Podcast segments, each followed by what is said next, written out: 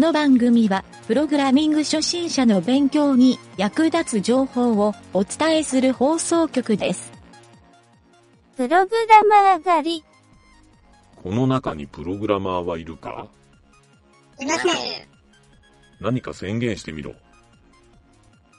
正々堂々と戦います。ば、もう一度。いたぞ。2番と3番を連れて行け。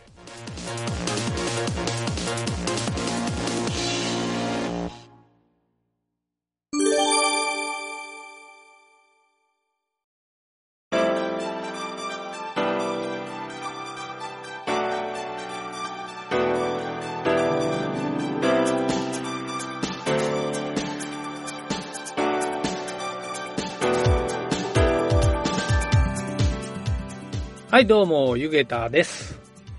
プログラミングカフェのコーナーですが、ランディングページの作り方というコーナーの今回は最終回になります。第10回目ですね。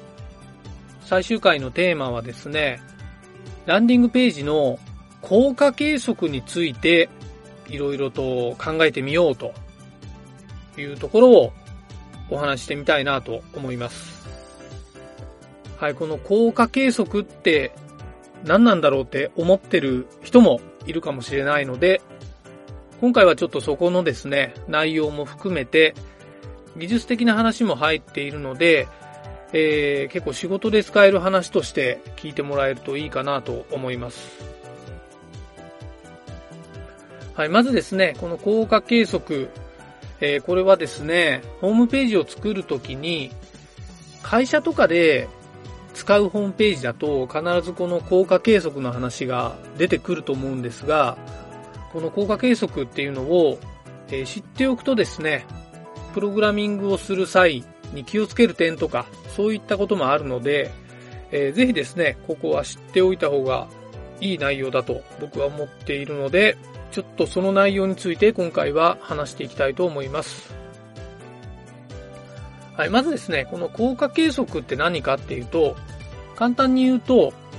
ホームページを作った時に、それを、ホームページを公開した後で、そのホームページで設定したですね、その成果の目標とか、まあいろいろなゴールっていうのがあると思うんですよ。まあこれまで何回かストーリーとかっていう話もしてきたんですが、まあその時に作る成果とかゴール、これに対するえー結果ですね。測定結果のことを効果計測。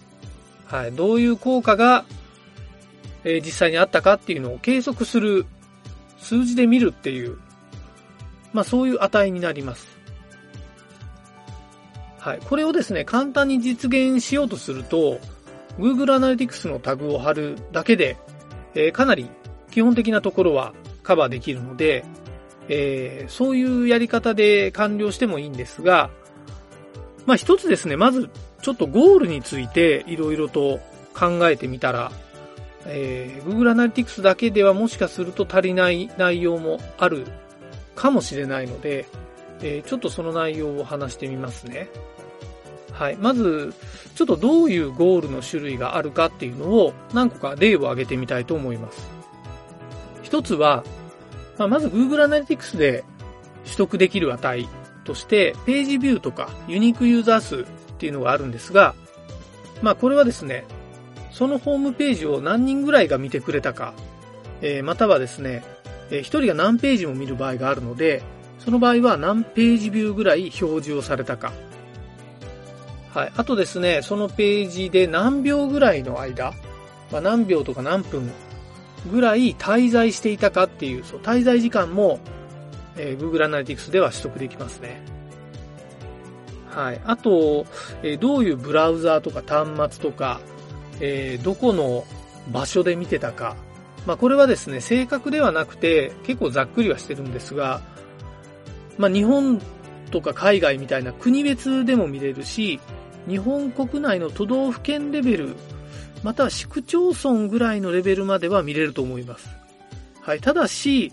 えーそこまで正確ではないっていうところは理解しておいた方がいいと思います。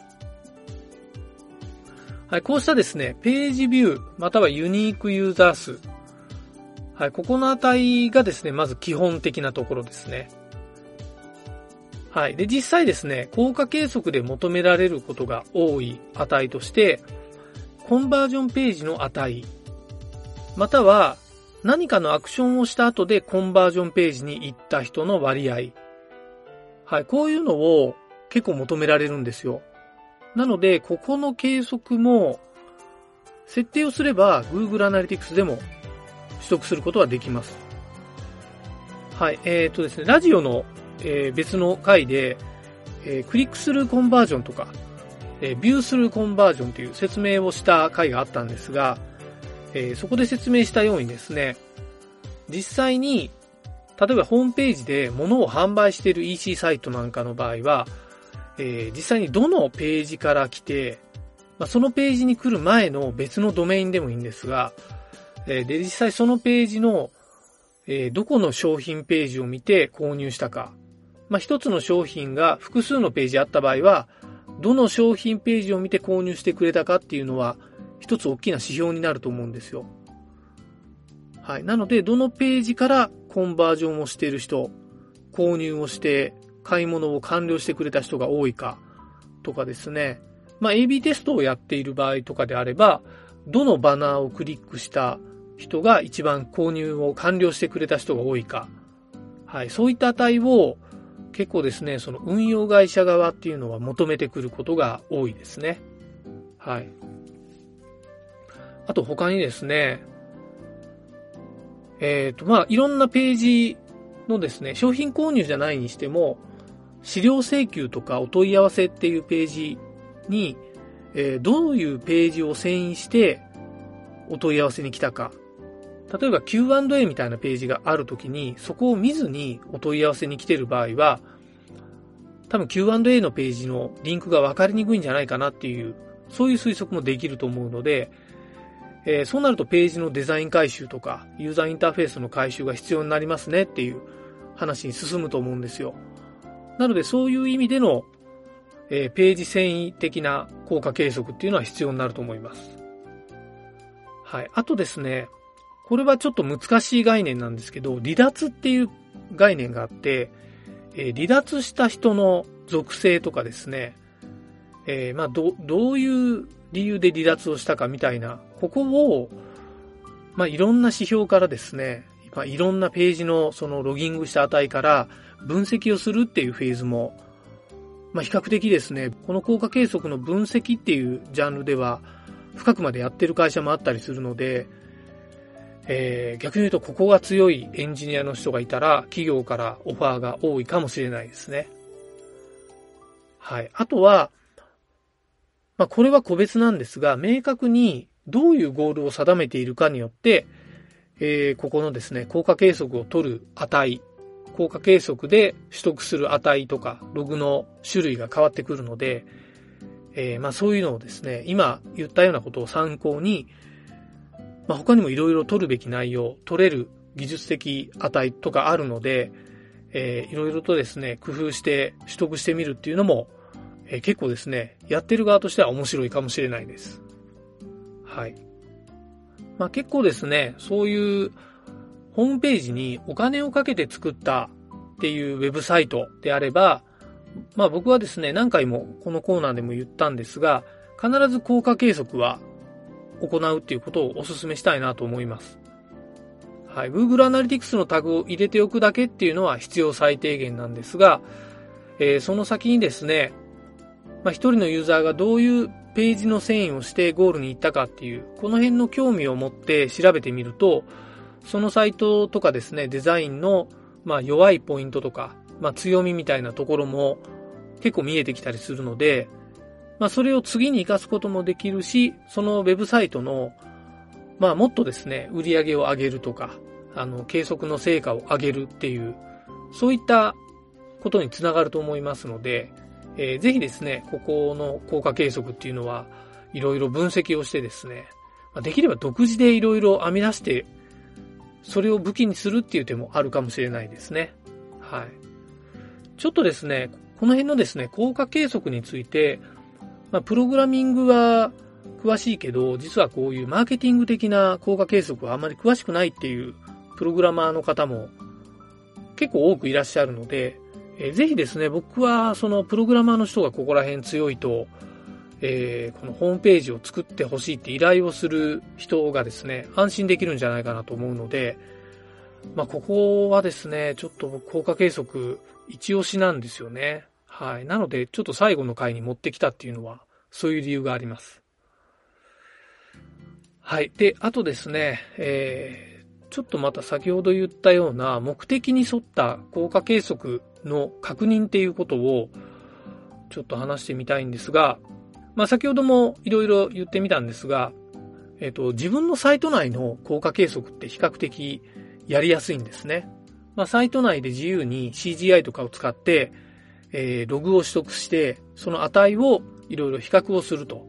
まあ、計算をしたり、えー、まあ、そういったことができるので、自分のサイト内は比較的簡単なんですが、実は他のページに広告のリンクを貼ってあったり、えー、そういう場合の効果計測っていうのが、実はちょっと骨が折れる作業にはなります。はい。ここでですね、よくマーケターの人っていうのがやるパターンは、複数の広告を掲載していた場合に、広告によって番号を1個ずつ振っていくっていうやり方は1個ありますね。例えば URL の後ろにクエリーで、えー、広告の、例えばアドイコール1みたいな番号を振っておいて、えー、別の広告では、まあ、同じゴールになると思うんですけど、別の広告でアドイコール2とか、アドイコール3みたいに振っておくと、1番の広告が一番コンバージョンが高いとか、2番の広告が一番コンバージョンが高いっていうような見分け方ができるので、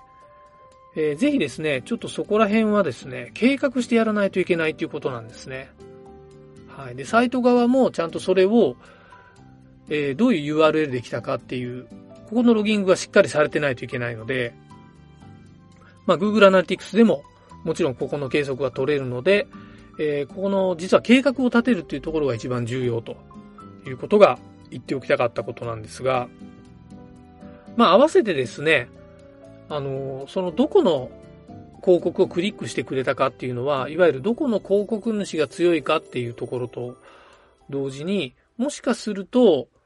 ジャンル的なところで、えー、まあそこを、どんな広告出してもそこが強いっていうわけではなくて、えー、似通ったジャンルとか、自分が掲載しているホームページの、そういう種類を、種類というか、まあ、ジャンルですね。これをクリックしてくれやすいっていうようなドメインの、そういうブランド性みたいなのがある可能性もあるので、この辺はですね、ちょっと一概に何が正解ですっていうのはないので、見つけながらやっていくしかないんですが、まあ、もしかしたら依頼してくる会社さんとかはそういう情報を持ってる可能性もあるので、えー、そうしたですね、業界特性っていうのを自分なりに覚えていくと、ここのマーケティングって非常にですね、経験値がものを言うので、そこら辺強くなっておくといいかもしれないですね。はい。あとですね、ちょっと最後に、えー、技術的な計測内容について話しておきたいと思うんですが、まず基本的に、こうしたウェブサイトで取得できる情報って、まあそんなに多いわけでもないんですね。はい。固定的なもので取れるものは、まず日付、時間。はい。これはサーバーの時間で取れるので、えー、誰が来ても、えー、パソコンの時間がずれてようが、どうしようが、サーバーサイド側の時間で誰でも計測ができるので、安定した計測ができます。はい。あとですね、これはちょっと最近もうスマートフォンとかが主流になってきたので、結構一昔前より崩れ去ってる概念なんですけど、IP アドレス。はい、アクセスした IP アドレスによって、いろいろ判断をするっていう方法があるんですが、もうスマートフォンみたいに、毎回 IP アドレスが変わるような場合、こうした場合はですね、ちょっと瞬間的な、ページビュー的なアクセスの判断しかできないという感じですね。はい。あとですね、他には、まあ、取得した URL の情報はもちろん取れるんですけど、リファラーって言われる、いわゆるリンククリックして遷移してくる前の URL ですね。はい。一つ前の URL の情報は取れるので、え、これはぜひですね、取得をして、え、どういうサイトから自分のページにこの来訪してくるかっていうのを分析してみるということは重要だと思います。まあ、いろんなサイトからリンクを貼って、まあ、なんか SNS でバズってそこからリンクしてくるとか、そういう場合もありますからね。はい。あとですね、ユーザーエージェント。これですね、端末情報。はい。ブラウザーとか、そのデバイスの情報がわかるので、えー、この情報を取得すると。あとはもう個別にですね、あの、そのサイトのファーストパーティークッキーって言われる、まあ、いわゆるクッキーですね。はい。クッキー情報を自分でですね、任意コードを発行して、まあ、この任意コードのことをトラッキングコードとかって言うんですが、はい。それをいろいろ駆使してサイト内で利用するというようなパターンが多いですね。はい。まあ、最近では結構クッキーの規制とかもいろいろ日本国内でも出てきているので、ちょっとこの辺はですね、情報を見ながら、いろいろ詳しくなっていく必要はあると思います。はい、そんな感じでですね、えー、ちょっと今回は効果計測で少し、ちょっと技術寄りというよりは、マーケティング寄りの話。まあ、今回のランディングページの話、全体的にマーケティング寄りの話になってしまったんですが、まあいろいろですね、ホームページを作るときに実は重要視されるポイントってここだなって僕も感じているので、えー、コーディングだけしてればっていうような、えー、そういったですね、風に、ホームページの制作をそういう風に考えてるプログラマーの人がいたとしたら、ちょっとこの辺勉強しておくと、なんとなくいいんじゃないかなと思って紹介してみました。まあ逆にですね、この効果計測強くなっておくと、自分が作ったホームページで自分が運用管理しているところのいろんなですね、問題とか課題とか、そういったとこにも解決の糸口とか、まあそこら辺がですね、詳しくなると思うので、えー、まあ合わせてちょっと他の会社のコンサルティングができたりとか、はい。そんな仕事の幅が広がると思います。はい。という感じで、このランニングページの話、全10回でやってきたんですが、ほとんどコーディングの話しなかったんですが、皆さん、この先ですね、もうちょっとこういう話が聞きたいとか、そういったご要望ありましたら、ぜひお便りをいただけると、放送サイド側もですね、前向きに考えて、そういった内容も組み込みたいなと思っておりますので、ぜひ躊躇せずにお便りをもらえると大変嬉しいです。はい、そんな感じでですね、今回のプログラミングカフェ、えー、今回で以上になります。10回全部聞いていただいてありがとうございます。はい、また次回もですね、いろんなコーナーを作ってやっていこうかなと思いますので、また聞いてください。はい、それでは以上になります。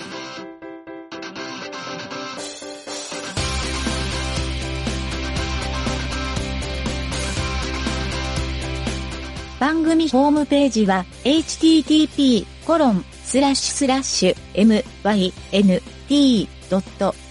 スラッシュラジオスラッシュ